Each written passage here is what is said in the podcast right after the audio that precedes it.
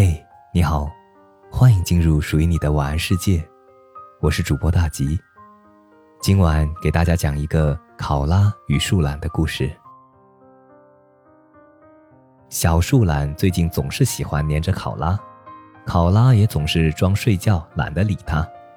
但是它那软绵绵、慢悠悠的声音，像是一直存在脑海深处的催眠曲，有着让人不易发觉却又无法忽略的魔力。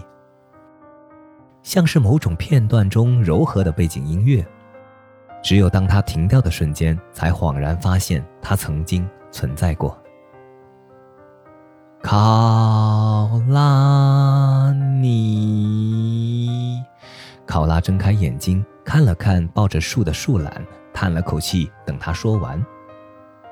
见过，见过啥？考拉有点困了。甚至想睡觉。树袋熊吗？考拉哭笑不得。拜托，我就是树袋熊。哦。树懒惊讶的表情像放慢的镜头一样，逐渐的夸张了起来。懒得理你，我要睡觉了。考拉扭过头去，不看他。懒洋洋地抱着树干，准备进入梦乡。考拉，你睡？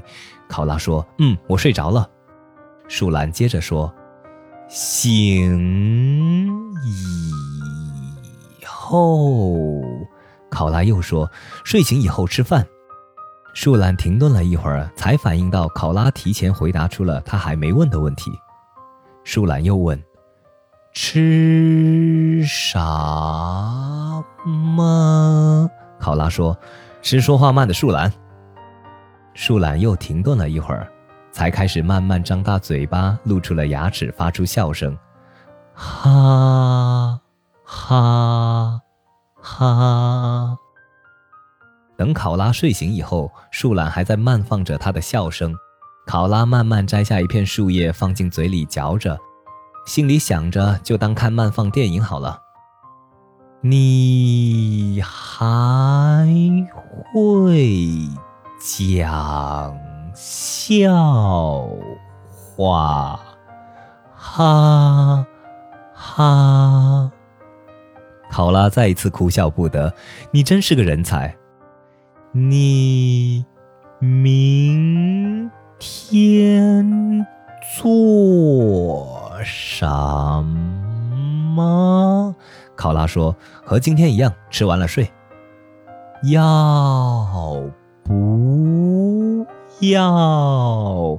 考拉忙说：“不，我不要。”树懒停顿了一会儿，说：“那一起聊聊。”天吧，考拉说：“你应该去找别的树懒聊天。”树懒说：“他们说话太慢了。”考拉笑出了声，说：“是这样吗？”